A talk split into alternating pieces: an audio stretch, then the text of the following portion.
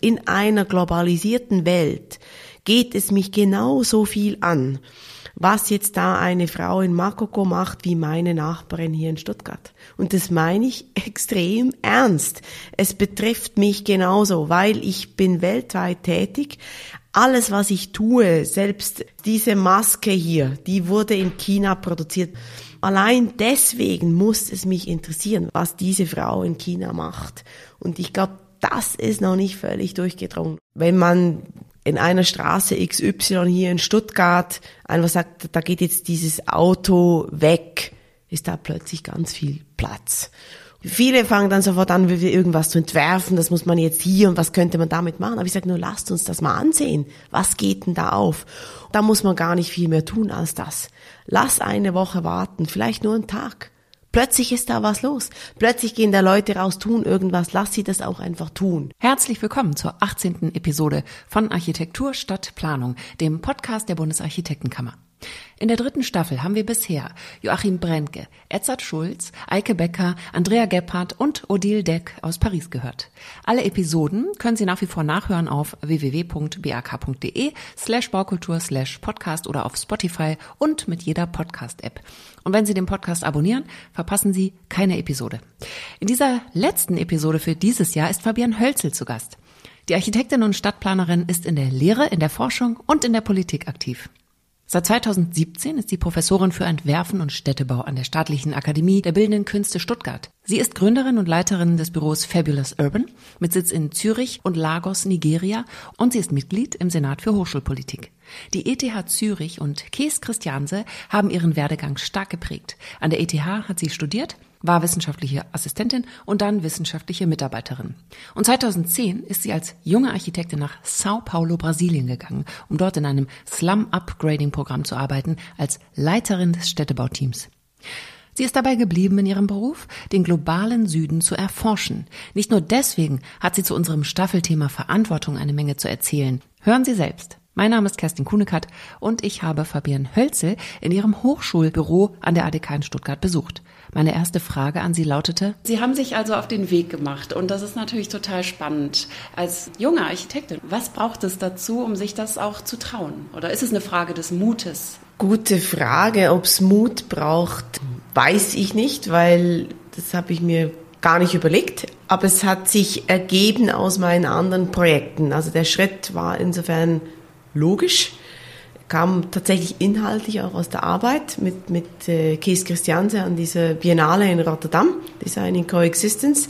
Und so sind auch die Kontakte zustande gekommen. Und ja, klar war es ein Schritt, aber das hat sich so richtig angefühlt und hängt zusammen mit der Neugier und mit Gelegenheiten, die man beim Schopf packt. Und wie Sie sagen, ich war ja auch relativ jung und warum soll man das nicht tun? Also es spricht eigentlich nichts dagegen. Und wenn es jetzt in die Hosen gegangen wäre, die Chance war ja real, dann kommt man halt wieder. Also es ist ja nicht so, dass man da was tut, was da irgendwie, keine Ahnung, für immer ins Verderben führen würde oder so. Also ich finde, man muss Dinge auch einfach ausprobieren. Und wie hat das Ihre Perspektive auf das Planen und auf die Arbeit generell verändert? Ja, sehr stark, sehr stark, weil als ich nach Sao Paulo ging, obwohl ich jung war, hatte ich ja schon ein bisschen Erfahrung, auch weil ich das Privileg hatte, dass ich mit Leuten zusammenarbeiten durfte, natürlich im Team, ja, also ich war immer so ja, eben die Kleine, die Junge. Die und da hat man schon den Eindruck, dass man ein bisschen weiß, wie es geht. Ja, und so bin ich schon auch nach Sao Paulo, dass ich schon eine gewisse Ahnung habe von den Dingen, sage ich jetzt mal. Und das hat sich äh, innerhalb weniger Wochen sehr stark umgedreht, dass ich eigentlich gemerkt habe, dass ich zwar was weiß, aber dass mir das hier jetzt gar nicht so richtig viel weiterhilft. Und das hat mich sehr stark geprägt weil ich auch innerhalb von wenigen Wochen die Sprache äh, lernen musste, weil einfach mit Englisch geht schon irgendwie, aber damit kommt man, also im Gespräch, auch Business Meetings bringt überhaupt nichts. Also man dringt nicht mal ansatzweise irgendwo hindurch, man kann keine Gespräche führen und mit der lokalen Bevölkerung, wenn man dann äh, sich Gebiete anschaut etc., bringt es noch viel weniger. Das heißt, es war so ein Crashkurs in jeder Hinsicht. wie benimmt man sich äh, in der brasilianischen Kultur, wie redet man tatsächlich eben auch sprachlich und äh, das ist wie so ein bisschen wieder von vorn anfangen. das waren schon herausfordernde Monate. Also ich war nicht traurig, ich war nicht irgendwie, irgendwie es mir schlecht ging, aber es war schon hart. Also ich musste mich da so ein bisschen, ich habe es gern gemacht, aber ich bin als anderer Mensch rausgekommen. Ja, also das hat, hat mich auch Demut gelehrt und dann habe ich gemerkt, wie viel ich eigentlich lerne und wieder anwenden kann. Ja.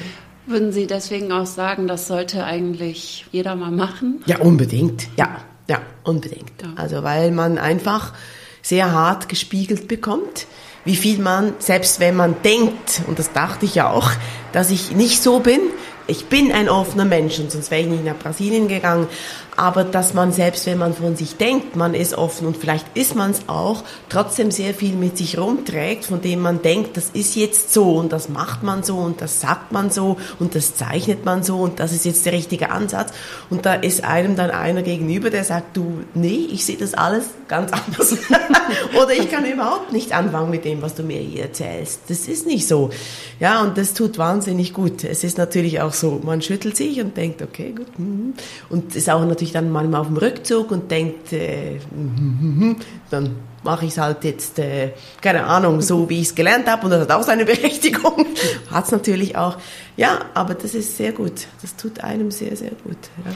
Ja, ja man lernt sich auch anders kennen, ja, ne? wenn man komplett neue Regeln hat und ja. ein ganz anderes Framing, wie man heutzutage ja, ja, klar. Ja, ja, klar. Das heißt ja auch Selbstverständlichkeiten, die wir hier aus europäischer Sicht kennen, die äh, sind ja dann auch nicht mehr gegeben. Was natürlich total spannend ist, darauf kommen wir auch gleich noch, was Sie ja auch mitnehmen, also diesen Austausch, den Sie haben zwischen den Ländern. Jetzt ist ja Sao Paulo liegt hinter Ihnen und Sie sind in Lagos. Nein, Lagos. Lagos. Lagos. In Lagos aktiv. Und zwar haben Sie da einen Standort Ihres Büros genauso wie in Zürich. Und dort sind Sie seit wie lange jetzt? Seit 2000? Also zum, erst, zum ersten Mal 2012, Ende 2012, da war ich noch in Brasilien eigentlich und dann haben die Projekte angefangen, aber es war natürlich ein ähm, Heranwachsen, Hineinwachsen, Herantasten und so offiziell ist es geworden eigentlich so Jahr 2014. Ja. ja. Und in dem Büro arbeiten vier Leute ungefähr. Ja. Das ist eine Junior-Architektin, und ich war mal gespannt auf ihren Lebenslauf, konnte, konnte ich aber nicht anklicken. Hat sie in Nigeria an der Universität Architektur studiert? Ja, ja. das ist Bolo, die ist auch hier aktuell in Stuttgart. Ah, ja. ähm, geht jetzt aber nächste Woche nach Lagos für zwei Wochen. Die hat an der University of Lagos studiert, Bachelor und Master aber auch als Austauschstudentin. Das war das erste Covid-Semester. haben wir das leider digital machen müssen. Da wäre sie eigentlich schon hergekommen mit zwei, äh, einem Kollegen und einer Kollegin. Das war dann nicht möglich, weil war alles zu. Also die sogenannte erste Welle. Ja. Und dann haben wir das aber so hindrehen können mit den ganzen Geldern, Stipendien, der Regierungsstipendien, äh, quasi der, der, Bundesregierung, dass sie jetzt kommen konnte, also dieses, diesen Sommer. Und jetzt konnten wir das wieder so, wie ich auch immer sagen, ermöglichen, dass sie auch noch länger hier bleiben kann. Sie ist jetzt auch am Lehrstuhl angestellt als wissenschaftliche Hilfskraft und ist jetzt hat ihren Abschluss und ähm, arbeitet auch im Büro. Das haben wir schon angefangen vor ein paar Monaten. Ja. Gibt es mehrere StudentInnen in Nigeria, die sich melden bei Ihnen und gerne einen Austausch machen möchten und auch umgekehrt Deutsche, die nach Nigeria möchten? Ja, also Deutsche, die nach Nigeria möchten, gibt es immer mal wieder. Hatten wir auch schon im Büro. Das war alles aber vor Covid tatsächlich aber deutlich mehr natürlich Leute, die sich in Lagos interessieren, an unseren Projekten mitzuarbeiten. Äh, aber das Interesse ist groß. Also ich kriege eigentlich ähm, viele Bewerbungen auch in Lagos. In Lagos hier Leute, die sich das halt ansehen, dann natürlich auch nicht. Es ist auch nicht so einfach ersichtlich, wie das sich jetzt alles abspielt, äh, weil da Zürich ein bisschen komisch drin hängt und und Lagos und dann bin ich in Stuttgart. Also ist ja alles nicht so einfach verständlich auch von außen und die sich dann bewerben, aber auch Leute mit extrem äh, spannendem Lebenslauf. Also gestern habe ich eine Bewerbung bekommen einer jungen Frau, die hat in Genf internationale Beziehungen studiert, ist jetzt fertig und möchte jetzt laut eigener Angaben dieses Wissen anmelden. Und das freut mich, dass sich solche Leute melden. Also nicht nur Leute, die jetzt Architektur studiert haben oder Städtebau, sondern tatsächlich die aus den Politikwissenschaften auch kommen.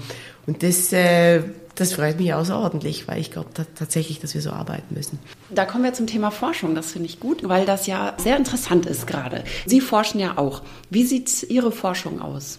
Die ist auch sehr gemischt, sage ich mal. Wir machen so, würde ich sagen, angewandte Forschung oder Studien dass wir zum Beispiel von der Heinrich Böll Stiftung in Abuja äh, Aufträge kriegen, was ganz Bestimmtes uns anzusehen. Local Governance, also das sind natürlich nicht Aufträge, da ruft jemand an und sagt, mach das mal. Das ergibt sich natürlich aus der jahrelangen äh, Zusammenarbeit, dass sich da Themen auch herauskristallisieren. Und dann machen wir äh, mit den Studentinnen und Studenten auch, das würde ich auch als Forschung bezeichnen, so lehren wir hier Städtebau dass das ein forschender Prozess ist und dass das Ergebnis eigentlich künstlich äh, angehalten wird mit Semesterende, weil dann ist es einfach zu Ende.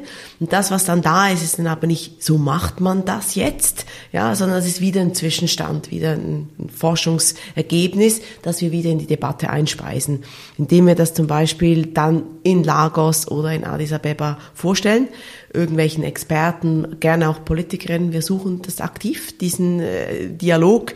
Äh, oder was heißt Dialog? Das ist leider nicht immer so. Zumindest mal das vorzustellen, zu sagen, das haben wir jetzt gemacht. So, ob es ein Dialog wird, liegt da nicht mehr an uns. Aber dann natürlich auch ganz klassische akademische Forschung, die wir auch betreiben. Ja. Ja. ja. Das ist alles dabei. Also das, das vermischt sich auch mit Fabulous Urban. Ja, genau. Ja, ja, ja.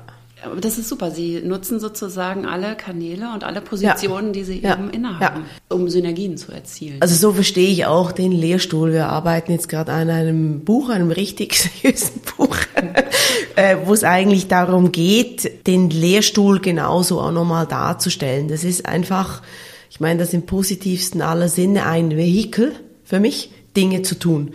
Also das ist nicht irgendwie, man erreicht jetzt etwas, man hat diesen Lehrstuhl und jetzt quasi kann ich den anderen sagen, wie das jetzt irgendwie geht, sondern das ist eine, äh, wie ich sagte, ein Vehikel, um äh, eigentlich in dieser Entwicklungszusammenarbeit, wie wir das so schön nennen, kann man auch lange reden über diesen Begriff. Ja, Aber lassen wir ihn mal so stehen, weil dann wissen wir, wovon wir reden.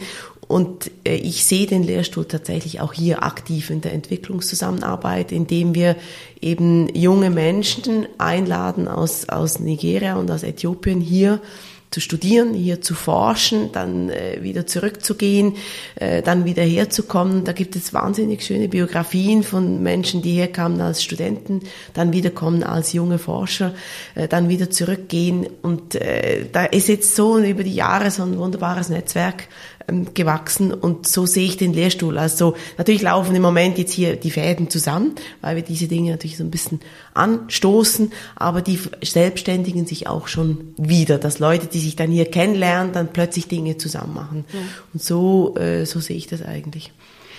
Also wenn wir doch mal kurz über Entwicklungsarbeit oder Entwicklungszusammenarbeit sprechen, das hat sich ja auch verändert. Insofern, dass es ja früher immer hieß, ja, wir kommen hier von den hochentwickelten Ländern und helfen den armen kleinen Ländern. Dann hieß es, nein, Hilfe zur Selbsthilfe. Generell sind wir, glaube ich, immer noch nicht an so einem richtig guten Punkt angekommen. Deswegen sticht Ihre Arbeit da heraus, wie ich finde, weil Sie wirklich auf Augenhöhe arbeiten und auch darauf achten, wie man die Dinge benennt eben, also eben globaler Süden zum Beispiel und nicht hier irgendwie von minder entwickelten Regionen spricht ja. oder so weiter. Und Sie erleben das ja, diese Zusammenarbeit mit beiden. Wir kommen ja aus einer Gesellschaft, die sehr auf Experten fixiert ist. Also wir haben alles staatlich reguliert, wir verlassen uns darauf und wir meckern, wenn es nicht so ist, wie wir das wollen. Wir, uns ist das alles irgendwie zu laut und nicht schön genug und dann sollen aber die Architekten endlich mal was ändern und so weiter. Wie ist die Mentalität in Lagos? Ich glaube, der fundamentalste Unterschied ist der, dass man ganz buchstäblich jeden Tag aufsteht und das Leben gestaltet, genau auf diesem, auf diesem Mikrolevel und eigentlich jeden Tag damit rechnet, dass es einem wieder entgleitet. Also es gibt nicht diese Art und Weise des Lebens, wie wir das hier haben im, ich würde mal sagen, im globalen Norden, aber hier zumindest in Nordwesteuropa ganz stark dass man alles macht, um irgendwelche Dinge anzuhäufen. Äh, Wohlstand, äh, Rente, selbst wenn es kein Wohlstand ist. Also ich will da gar niemandem zu nahe treten. Ich weiß, dass es auch hier Leute gibt, die nicht so richtig auf den grünen Zweig kommen diesbezüglich. Aber es geht darum, Geld zu verdienen, dass man sparen kann, um dann irgendwelche Dinge zu kaufen. Äh, dann denkt man an die Rente. Man denkt schon an die Rente eigentlich mit 20. Kriegt man auch gesagt, dass man das tun muss. Ähm, man macht eine Ausbildung, um dann was zu erreichen etc. Also es ist sehr stark auf dieses Fundament bauen, anhäufen, Sicherheit und natürlich auch die, das Komfortdenken äh, ist ganz stark. Das hat ja auch Rem Koolhaas mal gesagt, dass es eigentlich nur noch um Sicherheit und Komfort geht. Das sind eigentlich die Werte geworden in der Gesellschaft, die alles ersetzen. Und ähm, ich teile diese Meinung ein Stück weit oder vielleicht sogar sehr, sehr stark. Und in Lagos ist das überhaupt nicht so, weil man einfach jeden Morgen schauen muss, dass man irgendwie das hinbekommt. Und das fängt damit an, gibt's heute Wasser, ja oder nein. Also man steigt am äh, Morgen aus dem Bett oder auf und sagt, mal schauen, was heute geht.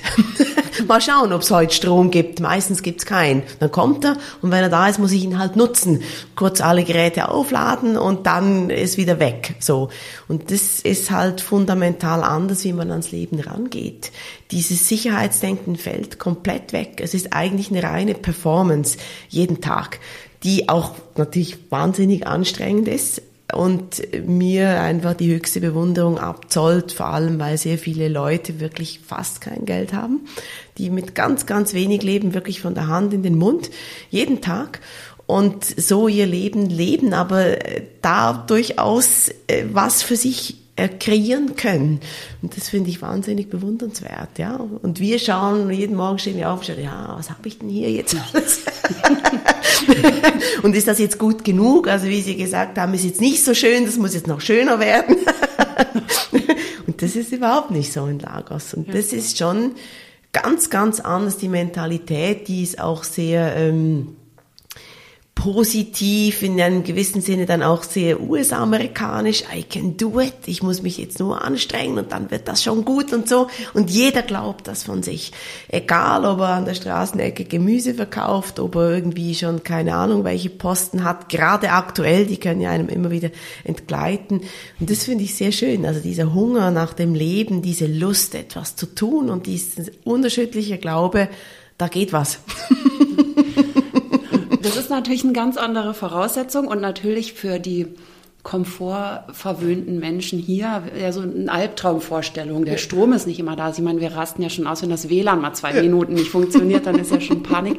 Und wie, wie geht das zusammen? Also wie schaffen Sie da Synergien? Was können wir adaptieren aus dieser Einstellung, die Stadt wirklich selbst zu gestalten, wie es in Nigeria der Fall ist, und unserem Wunsch, es immer noch besser zu haben. Weil wir, wir kämpfen ja immer mit diesem Verzicht-Ding. Mhm. Also auch bei der Klimakrise. Mhm. Alle haben Angst davor, weniger am Ende zu mhm. haben. Mhm. Können wir es ewig weiter positiv formulieren, dass wir irgendwas gewinnen? Oder muss man auch sagen, nee, wir müssen halt auch hier und da verzichten und am Ende werden wir sehen, es ist ein Gewinn? Oder wie kann man das verkaufen? also was ich wirklich glaube, äh, was wir lernen können, ist eben am Morgen mal aufstehen und sagen, vielleicht ist das, was ich gestern hatte, gibt's heute nicht mehr. Ja, das ist eigentlich die Grund, äh, Bedingung, mit der Menschen in vielen Regionen des globalen Südens leben. Und das kann man da ganz, ganz stark mitnehmen. Also eben nicht dieses, diese Besitzstandswahrung, diese Angst vor dem Abstieg, etwas zu verlieren etc. Und wenn wir natürlich äh, jetzt das ernst nehmen und sagen, wir wollen zumindest noch versuchen, irgendwie diese Klimakrise zumindest nicht ganz schlimm werden zu lassen. Also ich glaube, es ist schon ein bisschen zu spät vermutlich, aber es ist jetzt auch nicht direkt mein Fachgebiet, aber so wie ich das verstehe, glaube ich, wird es schwierig, das äh, da vollständig irgendwie noch gut hinzubekommen. Glaube ich schon, dass wir über Verzicht einfach reden müssen, ja. Das ist aber total unpopulär, aber warum das so ist, glaube ich, kann man dann erklären. Da spielen kulturelle Dinge rein. Ich habe ja Familie in Deutschland immer gehabt, Großeltern, Großvater, Zweiter Weltkrieg etc. Ich glaube, dieser Aufbau des Landes nach der großen Katastrophe, dass es erreichen, es, es schön, das haben wir uns jetzt verdient, ist vermutlich sehr stark in der Mentalität ähm, verankert. Aber in der Schweiz gab es das nie und das ist trotzdem auch so. Ja, also es gibt halt diese, wenn man ganz nah ranzoomt, ja, gibt's, glaube ich, da ganz viel viele Komplexitäten zu entdecken, warum die Dinge so sind, wie sie sind. Und wenn man wieder ein bisschen rauszoomt, was man ja immer mal wieder tun muss, und eher in diesen Konzepten unterwegs ist, äh, auch als ähm, Städtebauerin, glaube ich, können wir lernen von afrikanischen Gesellschaften, dass viel weniger organisiert werden muss von irgendwelchen übergeordneten Stellen. Also diese ständige Erwartungshaltung, dass, äh, keine Ahnung, selbst hier ertappe ich mich dabei, die Verwaltung jetzt gefälligst das zu tun hat. Warum ist jetzt diese Ampel kaputt? Warum ist jetzt, wer, immer erwartet man, dass irgendjemand irgendwas tut für einen, ja? So. Und ich, ich glaube, das ist ein Stück weit ein Holzweg. Ich glaube, was schön ist, ist der Gedanke, dass es ein Kollektiv gibt, das etwas macht für einen und man trägt wieder dazu bei für dieses Kollektiv. Das ist ja die Idee der gemeinsamen Infrastruktur. Das ist die Idee der Steuern. Ich zahle Steuern und das wird wieder eingesetzt für Schulen, Straßen, keine Ahnung. Ja. Aber ich glaube, das hat sich so sehr stark in diese Erwartungshaltung umgedreht und ich glaube, das ist extrem ungesund. Ja? Und ich glaube, da würde uns gut tun, ein bisschen mehr von dieser ähm, Überlebensmentalität wieder zu adaptieren. Das können uns afrikanische Gesellschaften wirklich lehren. Was tue ich heute eigentlich, dass es klappt? Ja, nicht, was tun die anderen für mich, was tut der Staat für mich, was ist das Mensaessen schon wieder so schlecht, sondern sagen, gut, da koche ich halt selber. Das ist jetzt ein bisschen ein doofes Beispiel, aber einfach mehr anpacken, was tun und auch die Verantwortung dafür übernehmen. Und wenn man dann auf die Mütze bekommt und man kriegt ja eigentlich in Deutschland ständig auf die Mütze. Wenn man, man selber was genau, macht. Ja. Man tut was und dann wird einem eigentlich nur gesagt, was man alles falsch gemacht hat.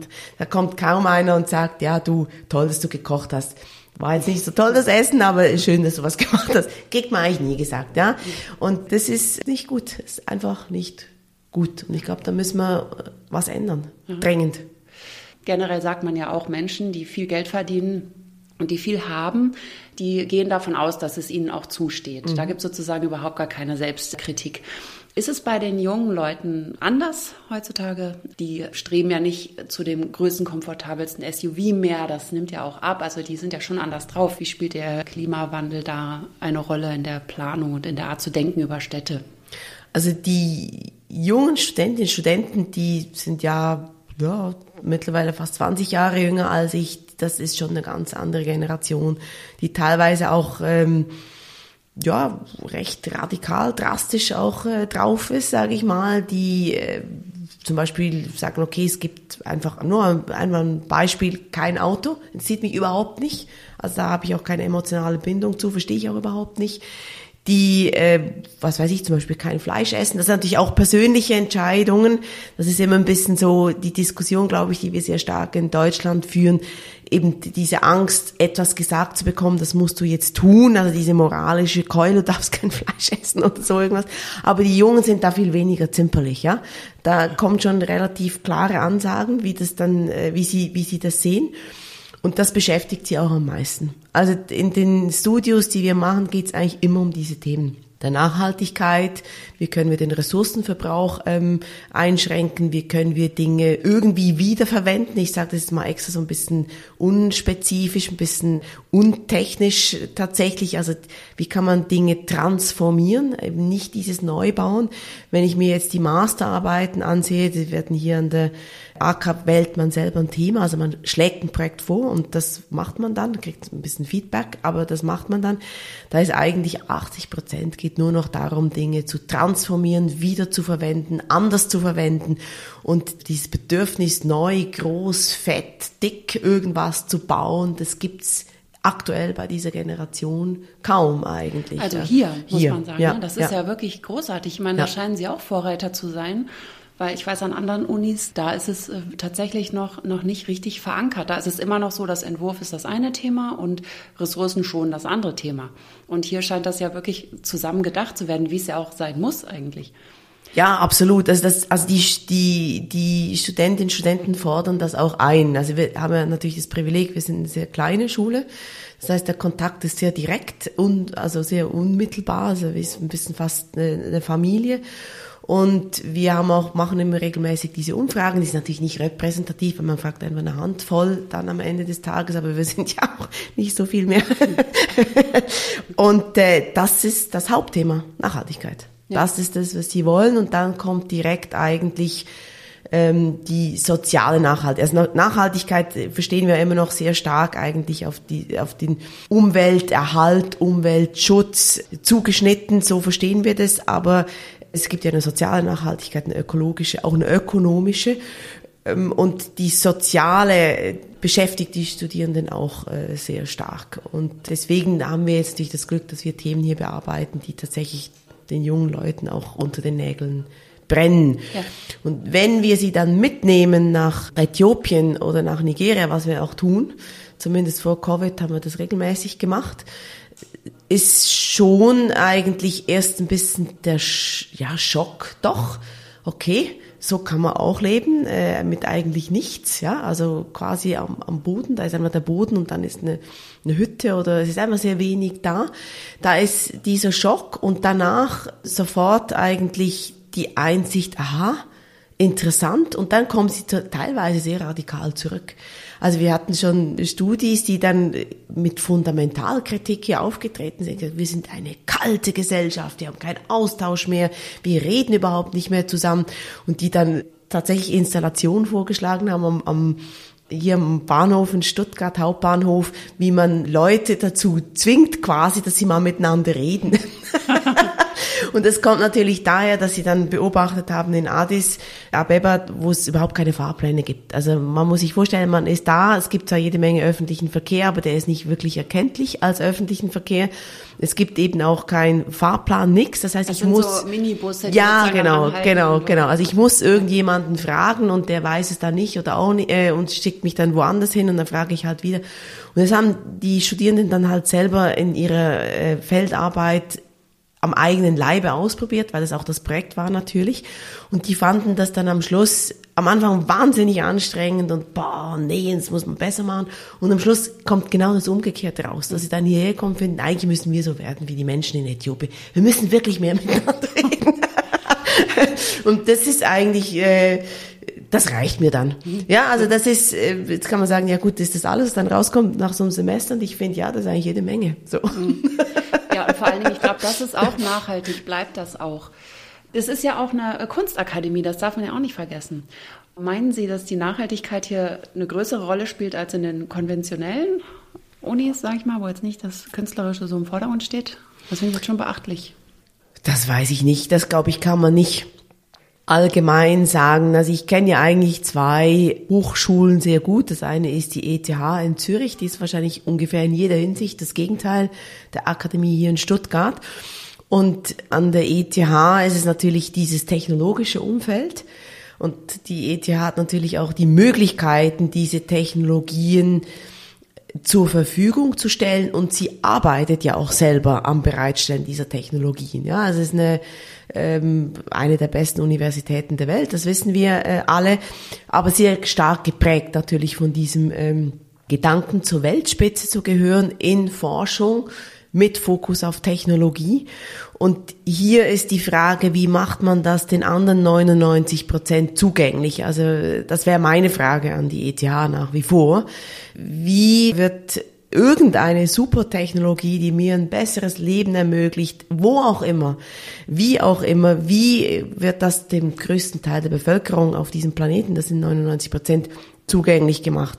Und jetzt hier an der Akademie ist es eigentlich ein bisschen das Gegenteil, weil wir überhaupt nicht technologieorientiert sind, weil wir in diesem Kunstumfeld sind. Also wir sind hier im Umfeld der freien Künste und des Designs. Das sind unsere Kolleginnen und Kollegen hier und die Architektur muss sich hier da eigentlich einbetten, einfinden, tut es auch. Und das ist eine andere Herangehensweise. Ob die jetzt besser oder schlechter ist, kann ich nicht sagen. Es ist aber freier, sagen wir mal so. Die Methoden, die wir hier anwenden, sind sehr viel freier. Der Umgang mit den Themen ist freier. Die Gruppen sind kleiner. Wir haben in den Studios zwischen sechs und 15 Leuten. An der ETH sitzen da 52. Ja, ich habe dann auch mehr Leute zur Verfügung, die diese äh, jungen Menschen betreuen. Also es sind einfach sehr andere Voraussetzungen.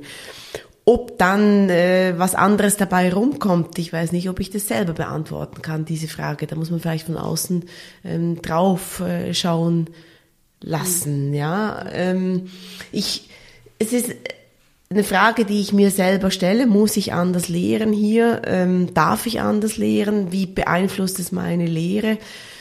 Ich würde die Frage beantworten dahingehend ja. Und man geht vielleicht eher mal wohin und schaut mal, was es da gibt. Jetzt weiß ich aber nicht, ob dieser Ansatz, man geht mal hin und schaut, was es gibt und was es mit mir macht, ob das schon aus meiner Zeit aus Brasilien einfach sehr stark jetzt einfließt und aus meiner Zeit in Lagos und ob die Akademie das jetzt einfach nochmal verstärkt. Ja? Und vor allen Dingen die Frage ist ja auch, wohin geht man? Ja, klar. Weil ja, Exkursionen klar. kennen wir ja alle. Also ich meine, ich habe ja auch Architektur studiert und dann fährt man halt nach Frankreich, nach also La Tourette anschauen und so weiter. Und äh, es ist immer das Gleiche. Es ist repetitiv. Also man, man beschäftigt sich viel mit der europäischen Moderne. Und ich glaube auch, dass, dass da was fehlt. Also, dass man einfach äh, auch andere Techniken, weltweite Techniken, Umgang äh, kennenlernen muss. Und dass das jetzt erst im Zuge des, oh, wir müssen jetzt wirklich mal was gegen den Klimawandel mhm. tun, dass es sozusagen auf einmal auch viel mehr aufploppt. So kommt es mir jedenfalls vor. Ja, klar. Ja, ja, klar. Und natürlich schon auch die Einsicht, dass ich glaube, da hat schon ein starker Mentalitätswandel stattgefunden, zumindest bei gewissen Leuten. Ich weiß nicht, wie durchgehend das ist, dass es Gleichberechtigung in den Ansätzen gibt. Äh, das ist natürlich die ganze globale Entwicklung so. Also Mexiko-Stadt ist einfach jetzt mal Mexiko-Stadt, da gibt's natürlich große Herausforderungen, aber das schaut man vergleichend an mit dem, was zum Beispiel in Stuttgart passiert oder in Lagos. Und ich glaube, es ist mittlerweile zumindest auf einer sehr abstrakten Ebene jedem klar im Fachgebiet, dass aus Lagos nicht Mexico City werden soll und aus Lagos auch nicht Stuttgart. Ähm, aus Stuttgart wird auch nicht Lagos werden, ja. Aber man kann voneinander lernen und man sollte das eben vergleichend, beobachtend nebeneinander ähm, legen quasi. Und das tun wir auch dieses Semester. Also das Studio heißt Stuttgart transformieren und von Addis Abeba lernen. Ja, also das ist, leider reisen wir jetzt nach Napoli. Nein, nicht leider. Wir reisen Gott sei Dank nach Napoli. Darauf freue ich mich auch sehr. Addis Abeba geht aus politischen Gründen leider nicht, weil da gerade fast bürgerkriegsähnliche Zustände herrschen. Deswegen haben wir das jetzt ausgetauscht. Aber äh, das Programm ist eben genau das Stuttgart transformieren und von anderen lernen. Und ich glaube aber schon, dass sich das auch äh, durchsetzen wird, so ein Ansatz. Ja? Also nicht mehr dieses Allgemeingültige, ist ja auch ein bisschen eine modernistische Idee, dass man sagt, es gibt eine Wahrheit und die ist jetzt so und die muss man überall einsetzen und dann wird es dann schon klappen mit der guten Gesellschaft oder der guten Welt. Und das ist nicht so. Ja. ja im Endeffekt ist es ja auch noch ein Riesenfeld jetzt mal für europäische Architekten, wenn man sich den afrikanischen Kontinent anschaut oder andere Länder. Also die europäische Stadt ist ja auch relativ weit entwickelt. Hier gibt es natürlich wahnsinnig viel zu tun, aber wir wollen ja auch gar nicht mehr bauen ohne Ende. Meinen Sie, der Beruf Architektin, Architekt verändert sich nicht sowieso gerade auch sehr? Doch, ich glaube, man kann auch einfach mal sagen, es gibt ja da auch eine ähm, Initiative von Kolleginnen und Kollegen von mir, man kann jetzt auch einfach mal aufhören zu bauen. Das ist natürlich ein bisschen blöd, weil das ist ein bisschen unser Beruf, bauen. Ja, also das klingt jetzt erstmal so vielleicht wahnsinnig ähm, arrogant oder unmöglich oder man will jetzt ein Berufsfeld absägen oder so irgendwas. Aber ich glaube tatsächlich, es ist eigentlich gebaut. Und das gilt auch für die afrikanische Stadt. Das Interessante an der afrikanischen Stadt ist ja, dass man immer nur von der Zukunft redet. Also es ist immer, wenn man die afrikanische Stadt meint, meint man immer die, die die es noch geben wird. Aber das ist nicht so. Die gibt's nämlich schon. Die ist einfach jetzt auch mal da. Punkt. Man kann sagen, das kann man noch nicht alles so genau erfassen. Man ringt vielleicht mit Worten, das zu beschreiben. Das ist auch okay. Aber die gibt's. Und das ist eigentlich irre, dass man das eine Existenz quasi abschreibt, ja. weil sie nicht so ist, wie ja. wir uns das vorstellen. Ja, klar. Ja, ja, klar. Also man sieht immer nur das, was noch werden muss.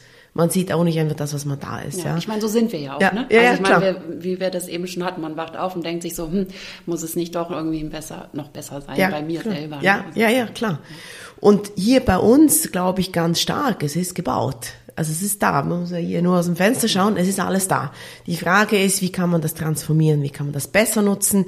Wie kann man Dinge rausnehmen, die uns nicht so gut tun? Dazu gehört dieses Auto, das einfach sehr viel Platz wegnimmt und geringen Nutzen hat im Vergleich zu der Platznahme tatsächlich. Das muss man einfach mal sich ansehen.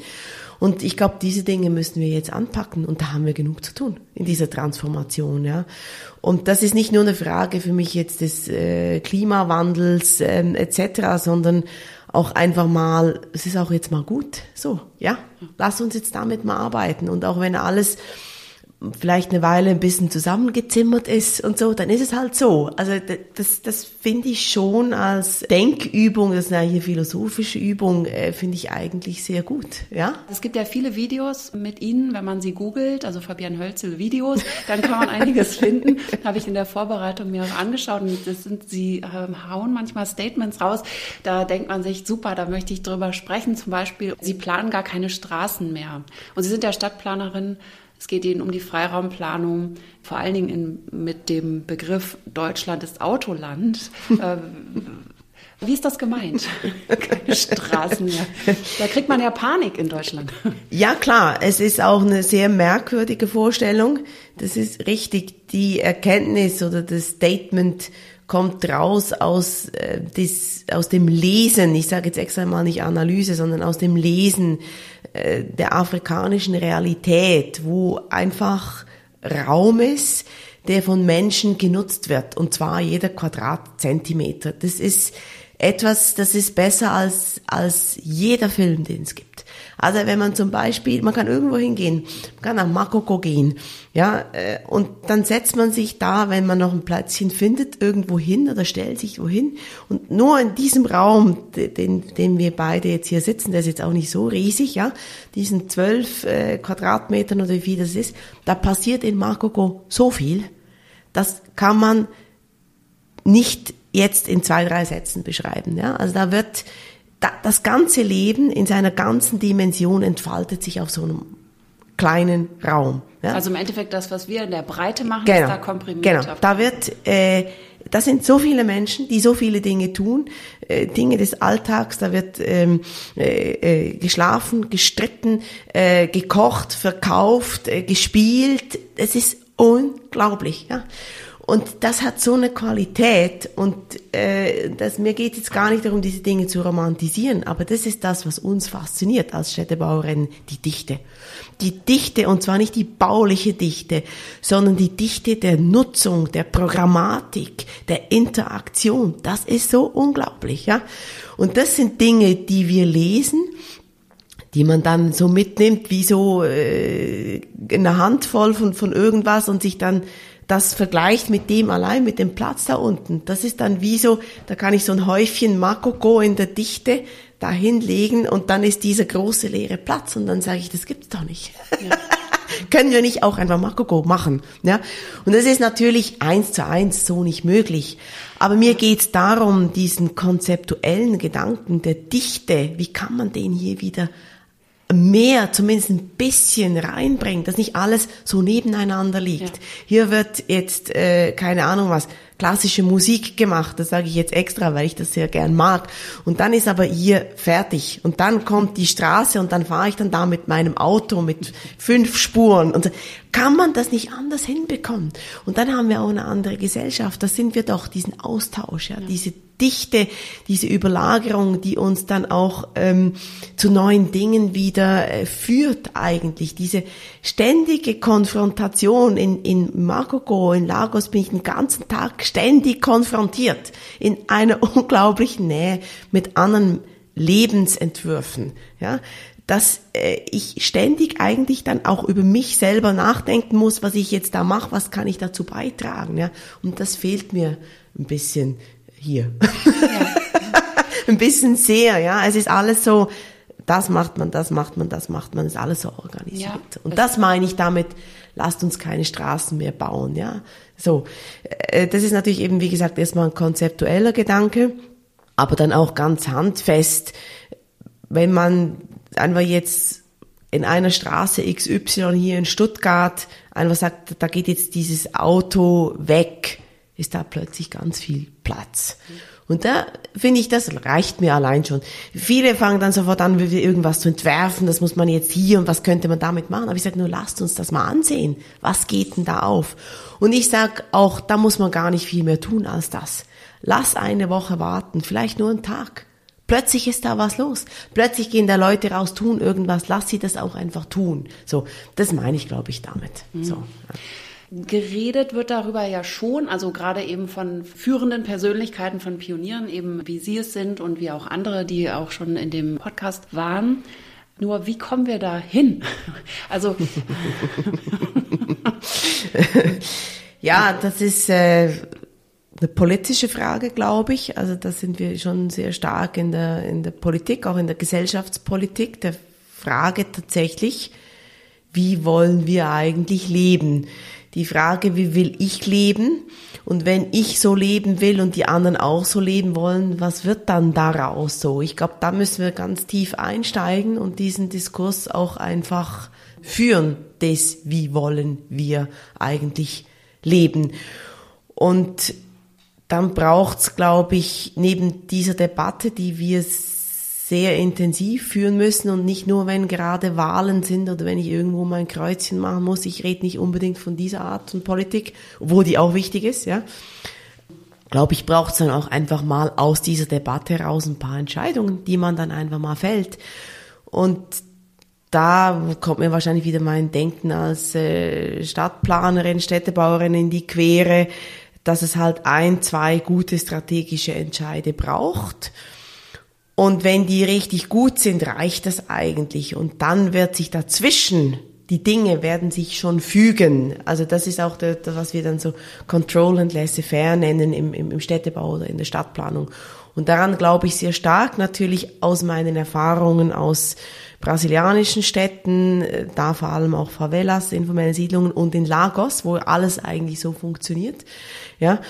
Und ich glaube, so würde ich das sehen. Ich komme halt immer wieder aufs Auto zurück. Ich weiß nicht, warum man so eine Entscheidung nicht einfach fällt und einfach sagt, eine Stadt wie Stuttgart, Umweltzone ist sie ja schon, äh, die ganze Stadt Stuttgart und sagt, diese ganze Umweltzone wird jetzt autofrei.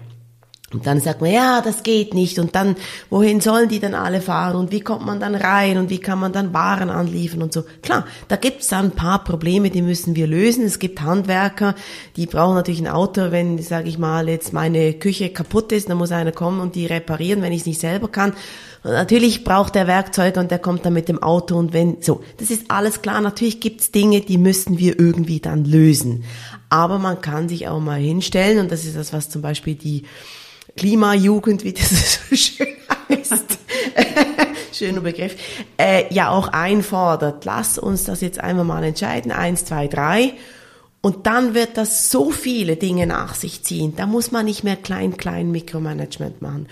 Und ich finde, häufig läuft es genau umgekehrt. Wir sind immer in diesem Mikromanagement drin. Beliebtes Beispiel hier in Stuttgart, jeder dritte Parkplatz wird an jedem zweiten Sonntag äh, leer gelassen, damit ich dann da mein, keine Ahnung was, äh, äh, grillen kann. Das ist, das ist nett, warum eigentlich nicht. Aber das ist nicht die Art und Weise, wie Veränderungen geschehen. Man muss einfach sagen, da gehen jetzt alle Parkplätze weg. Und dann muss man kein Mikromanagement machen, weil dann kommen die Leute automatisch und werden, und werden diesen Platz eben nutzen. Ja. Für das, was ihnen dann einfällt, ob dann da Kinder spielen oder ob dann da gegrillt wird oder da Hunde sind oder keine Ahnung, das spielt gar keine Rolle. Und ich glaube, das ist das Entscheidende. Welchen Hebel muss man wann umlegen, um eine ganze Reihe von Handlungen nach sich zu ziehen und dann Vertrauen zu haben in dieses Kollektiv, das wird dann schon die richtigen Dinge tun. Sie haben in einem Interview gesagt, Daimler ist selber vor Ort gerade in Afrika und gibt Ihnen Geld für Forschung, weil die nicht mehr Autoverkäufer sein können, die Konzerne hier, sondern Mobilitätsanbieter. Anbieter. Was ist da los? Wieso forscht Daimler vor Ort in Nigeria? Und woran eigentlich? Also in Nigeria weiß ich jetzt nicht, aber es, es, es so, gab. In, äh, Addis, äh, ja, in Addis, also, genau. Wir haben ein Projekt, wir haben ein Projekt gemacht zur künftigen Mobilität. Also wir haben uns erdreistet, eben zu sagen, in gewissen Dingen sind afrikanische Gesellschaften weiter, fortgeschritten, tatsächlich progressiver. Und wir möchten das verstehen, lesen, analysieren und dann vielleicht auch sehr abstrakt in Projektvorschläge umwandeln für hier wieder. Okay, aber wieso progressiver? Das muss man jetzt ja auch erstmal verstehen, wenn man hier aus diesem Hightech-Superautoland kommt. Ja, das ist ein schwieriges Thema, weil ich möchte nicht in den Verdacht geraten, dass ich jetzt hier irgendwie Armut glorifiziere. Mhm. Ähm, darum geht's überhaupt nicht. Aber viele dieser Gesellschaften haben, sage ich mal, beschränkte Mittel. Ja, das ist ein bisschen rumeiern hier um Begriffe, weil es ist ein sehr, sehr dünner Grad, auf dem ich mich bewege. Die Absturzgefahr ist ständig sehr groß auf alle möglichen Seiten und dass man sich auch noch schneidet auf diesem Gehen, auf dieser Messersklinge. Ja? Also mir geht's nicht darum, Armut zu, zu, zu glorifizieren, mir geht's nicht darum zu sagen, es ist gut, wenn Menschen nicht alle Möglichkeiten haben. Ich möchte nicht in diesen Verdacht kommen.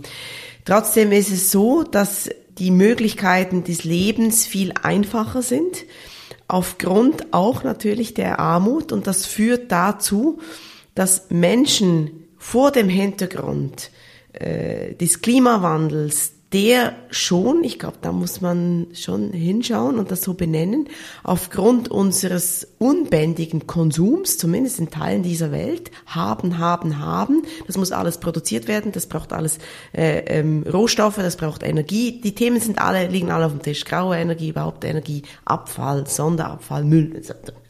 Gut, diese Themen fallen da einfach komplett weg weil es die Möglichkeit dazu vielleicht tatsächlich nicht gibt. Und das führt zu einer Art und Weise zu leben, die vor dem Hintergrund, dass wir was tun müssen, und zwar ernsthaft was tun müssen, wahnsinnig fortschrittlich erscheint. Sagen, da gehen Menschen einfach jeden Tag zu Fuß. Da fragt man sich nicht, ja, ich fahre jetzt mit dem Auto, wo finde ich einen Parkplatz? Weil das ist das, was ich denke, wenn ich losfahre, hier in Stuttgart. Jeden Tag, ah, ich muss ja noch parken, muss zehn Minuten vorher losfahren. Habe ich überhaupt einen Parkplatz? Dieses Thema fällt völlig weg, weil ich gar kein Auto habe. Ich gehe einfach zu Fuß. Punkt. Ja. ja. Und das sind Dinge, das ist nochmal, ich weiß, dass das schwierig ist, weil das ist auf einer sehr konzeptuellen Ebene, das ist alles klar. Weil wir müssen natürlich auch die Leben in afrikanischen Gesellschaften verbessern, weil Menschen teilweise ein Leben haben, wo ich sage als Mensch, das ist nicht gut, das ist nicht okay. Das kann nicht sein, dass ich die Basisbedürfnisse wie frisches Wasser oder eine Toilette einfach nicht habe oder sehr weit gehen muss, um das zu bekommen. Und dann noch das Risiko gehe, äh, dass ich ähm, krank werde, weil ich dann zu Durst habe und dann nehme ich ein Wasser her, das eigentlich nicht geht. Ja, also da gibt's ganz viele verschiedene Themen, äh, die deswegen sage ich, es ist hochkompliziert. Aber man muss aus meiner Sicht, sagt das Imperativ, sich da reinbegeben, ganz eins zu eins, sich darin bewegen und dann erkennen, viele Dinge sind einfach aus diesem Grund, was ich gerade vorhin erläutert habe, viel fortschrittlicher, weil ich einfach aus dem Haus gehe und erstmal einfach zu Fuß gehe. Punkt. Mhm. Ja. Und ich trage meine Einkäufe einfach irgendwie in der Hand nach Hause und ich überlege mir nicht, kann ich das jetzt tragen? Dann trage ich es auf dem Kopf, das kann ich leider nicht. Ja, aber und das ist das, was ich damit meine. Und wenn wir jetzt, äh, die Frage war ja jetzt mit der Automobilindustrie. Die Automobilindustrie ist eine private Firma, die haben den Zweck, äh, Gewinn zu machen. Das ist einfach jetzt so, ja. Mhm. Und die wollen halt Auto verkaufen.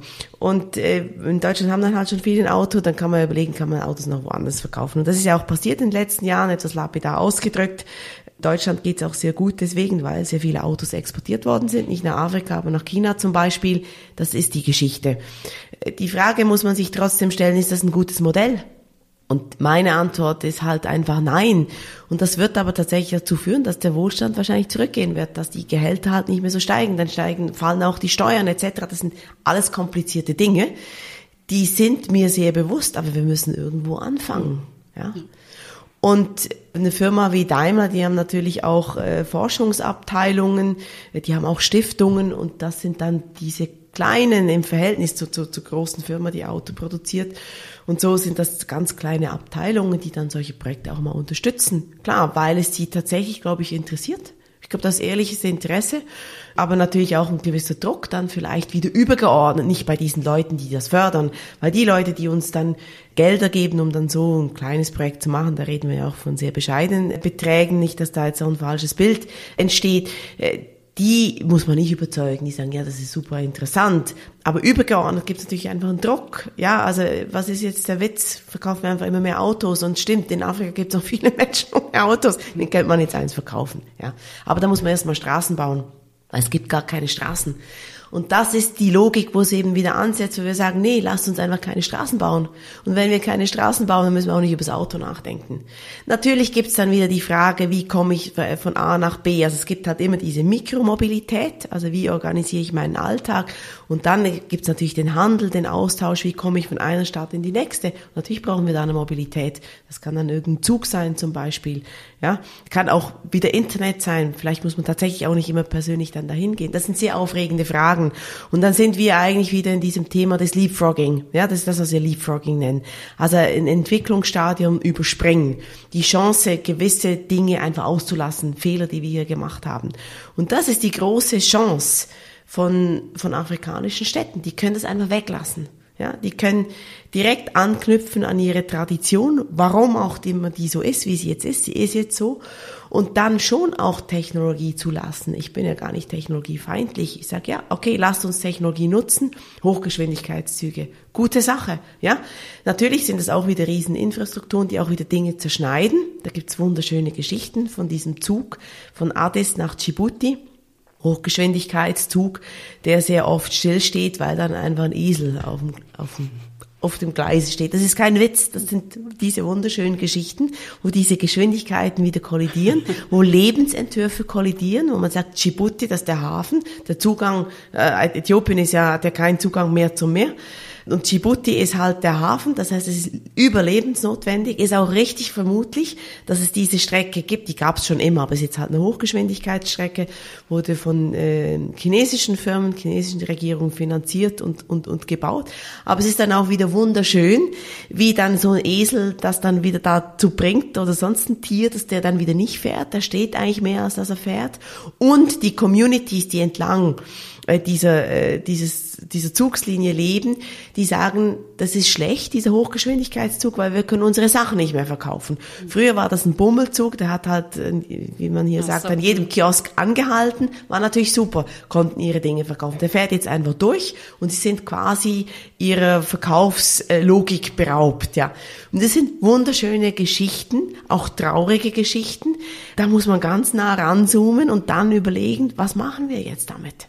Ja, da habe ich auch nicht im, da habe ich jetzt auch keine Antworten, aber das sind halt Dinge, die wir uns ansehen müssen und glaube ich die große Chance tatsächlich dieser vermeintlich Rückständigen, dass die sehr viele Dinge haben, die fortschrittlich sind und da, wo es wirkliche Probleme gibt, ja, und das ist zum Beispiel Zugang zum Meer für Äthiopien müssen wir sagen, okay, gibt es halt einen Hochgeschwindigkeitszug, wie wird der jetzt implementiert? Es gibt keinen Zugang mehr wegen dem Konflikt mit Eritrea, oder? Ähm, das auch, ja. Also Djibouti ist einfach jetzt äh, unabhängig, ja. Und äh, das wurde aber ausgehandelt. Also das ist auch wieder der Zugang äh, zum Meer, zum Hafen. Und da fährt dieser Zug in, den gab es schon immer, diese Zugslinie. Aber wie gesagt, es war halt einfach ein Bummelzug. Mhm. Ja. Es sind hochkomplexe Logiken auch, da sind wir natürlich wieder bei der Weltwirtschaft. Warum braucht es Welthandel? Wenn es den braucht, wie kann der ausgestaltet sein? Und so weiter und so fort. Und da ist natürlich Äthiopien sehr schönes, aber auch trauriges Beispiel, sich diese Dinge halt auch anzusehen. Wir sind beim Thema der der Währung. Äthiopien braucht Devisen, ja, damit sie ihre Schulden bezahlen können, damit sie Dinge wieder importieren können, etc. Da entstehen, entsteht ein unglaublicher Druck der natürlich auch wieder in der Logik des globalen Kapitalismus ist, etc. Also das ist schon klar, dass das äh, Zusammenhänge sind, die vielleicht von Einzelnen begrenzt formbar sind. Aber das ist das halt, was wir dann versuchen mit solchen kleinen Projekten. Wir trauen uns das einfach zu. Das ist natürlich ein bisschen übermutig, ja. Übermutig und übermütig, ja. Sagt, dickes Brett und wir setzen uns da jetzt rein und schauen uns das an. Aber ich glaube, ich glaube, es ist richtig, das zu tun. Ich habe irgendwie das Gefühl, dass jetzt tatsächlich so ein Knall, den alle gehört haben, stattgefunden hat. Würden Sie auch unterschreiben, dass wir gerade an einem Epochenwechsel vielleicht auch sowieso sind, also wegen des Klimawandels und wegen dieser oder, oder diesem, diesem Wunsch nach Aktion jetzt, der, der losgetreten ist? Ja, das, das glaube ich auch. Also es das hängt ja mit ganz, ganz vielen Themen zusammen, Entwicklung der letzten Jahrzehnte auch. Aber dass wir diese Welt teilen, ich glaube, das ist die entscheidende Einsicht. Es ist ein Planet und den teilen wir. Und weil wir ja heute auch die Möglichkeit haben, so zu reisen, wie wir es tun, müsste uns eigentlich diese Einsicht umso klarer werden. Ähm, ob das tatsächlich so ist, weiß ich nicht, oder ob wir da noch immer sehr stark im Konsum sind. Also ich reise wieder aus dieser Konsumhaltung raus. Ich will zwar äh, fremde Kulturen kennenlernen, aber ich tue das mit eher so einer Konsumhaltung. Ja. Ich glaube, das ist noch vorherrschend. Und, und ja. sicher und komfortabel. Ja, genau. Auch, ne? Ja, also, genau. Man genau. kann ja so Reisen ja. buchen, dann steht da jemand mit dem Schild, holt einen ab und bringt einen irgendwo hin und macht dann die sichere Safari. Richtig, so, ja. Und dann kommt man wieder sicher nach Hause und sagt, wow, ich habe jetzt echt mal eine andere Kultur kennengelernt. Richtig, ja. ja, richtig. Und das ist, das ist ein Problem. Aber wenn man das jetzt versucht, positiv zu sehen, könnte man auch sagen, vielleicht dämmert's da.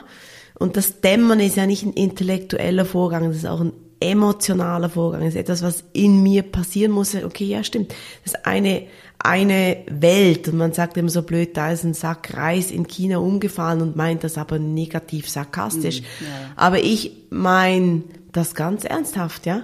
Wenn irgendwo da in Makoko was geschieht, betrifft mich das genauso. In einer globalisierten Welt geht es mich genauso viel an, was jetzt da eine Frau in Makoko macht, wie meine Nachbarin hier in Stuttgart. Und das meine ich extrem ernst. Mhm.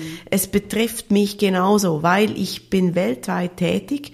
Alles, was ich tue, selbst, ähm, ja, es liegt jetzt gerade hier, doch, das, diese Maske hier, die wurde in China produziert, bin ich ziemlich sicher. Ja, also die liegt jetzt hier auf dem Tisch rum. Allein deswegen muss es mich interessieren, weil ich dieses Ding kaufe und trage und heute Abend wieder wegschmeiß, äh, weil es eine Einweggeschichte ist. Genau deswegen muss es mich interessieren, was diese Frau in China macht. Und ich glaube, das ist noch nicht völlig durchgedrungen. Und das hat man leider in der Pandemie jetzt wieder gesehen. Es gibt Stimmen, die sagen, die Pandemie hat uns gezeigt, dass wir einander brauchen. Und ich sage, ja, das wäre schön, ich sehe es leider anders. In der Pandemie haben wir uns wieder völlig zurückgezogen auf den Nationalstaat. Es gab eine Phase, da waren Grenzen zu, was ich völlig das Falsche, also einfach genau das Falsche. Es ist eine Welt. Und wir müssen lernen, und ich weiß nicht, warum das so schwierig ist, so zu denken, so zu handeln, als eine Welt. Und das äh, bedingt tatsächlich, dass ich nicht machen kann hier in Deutschland, was ich will. Und das hat nichts zu tun mit Verboten, es hat nichts zu tun mit Unfreiheit und es hat einfach was damit zu tun, wenn ich hier was tue, hat das auch was, einen Einfluss auf die ganze Welt tatsächlich, ja.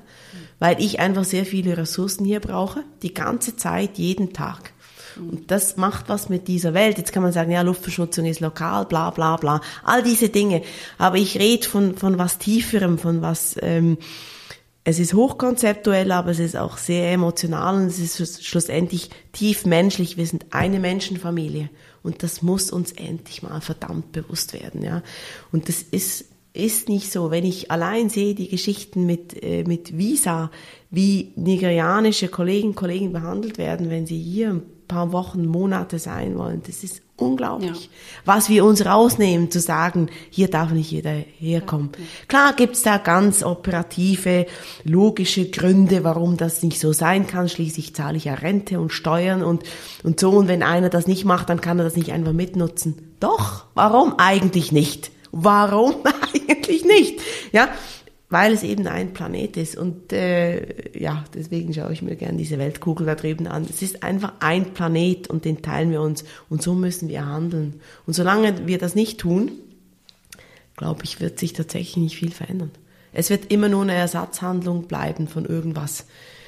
Ja, also es ist, wir leben es nicht wirklich, diese, dieses Menschsein auf Augenhöhe. Ja, und erstaunlich ist ja auch nicht nur, dass wir hier mauern und sagen, die Leute sollen nicht reinkommen, sondern dass wir auch die absolute Freiheit haben, in jeden Winkel der Erde zu so fahren. So ist es, ja. Das ist ein absolutes Privileg, ja. das wir ja. einfach haben. Ja, ja, das ist so. Das ist so. Aber das ist schon, also das ist nicht richtig und da muss was geschehen. Und dann, ich glaube, wenn das auf einer menschlichen Ebene vielleicht ähm, einem wirklich bewusst wird, wird vieles andere das wieder nach sich ziehen. Das andere sind ja immer nur so technische, so Krücken quasi, äh, die man benutzt, um die richtigen Dinge herbeizuführen. Aber ich glaube, es ist schon auch eine Bewusstseinsänderung, die stattfinden muss. Ja, und ich glaube, das sind wir, da muss noch viel gehen. Mhm. Was raten Sie jetzt als wirklich auch junge Professorin, die durchgestartet ist? Also Sie starten ja durch, seitdem Sie studieren wahrscheinlich, oder? so, wenn man sich so anschaut, was Sie so machen, Sie sind so eine richtige Macherin und damit ja auch wirklich eine Vorreiterrolle nehmen Sie da ein. Äh, und zwar nicht nur für Frauen, sondern für alle. ja, also ich meine, für Frauen aber natürlich auch nochmal äh, klar, besonders. Ähm, da wissen wir ja, aber darüber reden wir jetzt nicht auch noch über das Thema. aber was raten Sie jungen ArchitektInnen, also Architekten, Architektinnen oder auch vielleicht Leuten, die noch im Studium sind, die jetzt zugehört haben und sagen, wow, ich will das auch. Ich will auch weltweit was bewegen und diese Synergie kennenlernen und was es mit mir macht. Wo kann man hingehen, wenn man was machen will heutzutage? Was ich rate, ist auf jeden Fall rauszugehen und sich dem auszusetzen. Also das, ich meine ich so, das klingt ein bisschen brutal, aber irgendwo hinzugehen und die Demut äh, zu haben, dass einen das verändern wird und zwar wahrscheinlich für immer, ja. Und das sind schöne Prozesse, aber auch schwierige, weil man kommt dann zurück und merkt, ich kann mit dem gar nicht mehr so viel anfangen, was jetzt hier los ist, ja. Man geht da auch ein gewisses Risiko natürlich ein. Das geht dann tief in die persönlichen Verhältnisse, Beziehungen, ähm, die man hat. Aber das rate ich tatsächlich, ja. Und ich versuche das äh, schmackhaft zu machen, indem ich meine Studierenden immer wieder einlade mit uns natürlich sehr konzentriert, das ist alles sehr kontrolliert, eine Woche, zwei Wochen an solche Orte zu gehen und sich das einfach mal anzusehen. Und, und das reicht auch schon. Einfach sehen, lesen, verstehen. Und das, glaube ich, reicht. Das wäre wär, wär Ein einfach, Anfang. wär einfach mein Ratschlag, ja, Mhm. genau. Ja. Und dann auf einer ganz konkreten Ebene, äh, es gibt ganz viele Organisationen, die das auch, ähm, die da Möglichkeiten für mehrmonatiges Engagement ähm, anbieten. Es gibt viele lokale Organisationen übrigens, ganz viel, äh, irgendwelche NGOs, die ganz verrückte Sachen machen, auch in Brasilien, die spezialisiert sind auf, keine Ahnung was, äh, Plastikmüll im Regenwald sammeln etc. Also da gibt's hunderte von Möglichkeiten, sich zu, zu engagieren. Und ähm, das, das empfehle ich unbedingt. Und es geht gar nicht unbedingt ums Bauen in erster Linie, Nee. sondern um Infrastrukturen, Toiletten, äh, Biogasanlagen, äh, weiß, weiß ich, alles Mögliche, was äh, zum Leben gebraucht wird, alles, was eigentlich Ingenieursarbeit auch ist und Genau. Leben verstehen. Ja, genau. Und also gut, das ist jetzt mein persönliches Interesse, darüber haben wir jetzt nicht geredet. Mich interessieren halt Systeme und wie die zusammenhängen. Und äh, dieses äh, Systeme, wie, wie Menschen äh, zusammenkommen und was auf die Beine stellen. Also wenn wir ein Communities hernehmen, zum Beispiel wieder in, in, in Lagos, weil der Staat eben nicht wirklich fähig oder willens ist, was auf die Beine zu stellen, wie die dann Governance-Systeme eigentlich kreieren und da das irgendwie schaffen, Wasser bereitzustellen, Geschäfte zu eröffnen, Schulen zu betreiben. Menschen schaffen das und mich interessieren diese Systeme. Und ich verbringe eigentlich mein Leben damit, diese Systeme zu studieren, zu verstehen, zu visualisieren und dann wieder in Zusammenhang zu bringen, respektive als Ausgangspunkt zu nehmen, äh, Dinge zu verbessern, die von Menschen als verbesserungswürdig angesehen werden. Wir wollen besseres Wasser, wir wollen eine andere Müllabfuhr, wir sind nicht zufrieden, ja, obwohl sie das schon jetzt irgendwie hin, hinbekommen. Und ich finde, das sollte man wenigstens einmal getan haben als junger Mensch. So irgendein System verstehen. Ein Müllsammelsystem im Regenwald. In Sao Paulo zum Beispiel. Ja, weil das sagt ganz viel aus über wie eine Gesellschaft funktioniert, wie Kultur funktioniert, wie Menschen miteinander umgehen, welches Verhältnis wir zur Umwelt haben, etc. So, ja. Und dann überlegt man, wie man aktiv wird, glaube ich. Und das wäre dann schon mein zweiter Ratschlag auch. Ich glaube schon, dass man aktiv werden muss für die Gemeinschaft. Aber die Gemeinschaft kann auch ganz klein sein. Das muss auch nicht was Großes sein, ja. Aber das glaube ich schon, ja. Ein schönes Schlusswort. Ich danke Ihnen vielmals, Fabian Hölzel. Gerne, danke.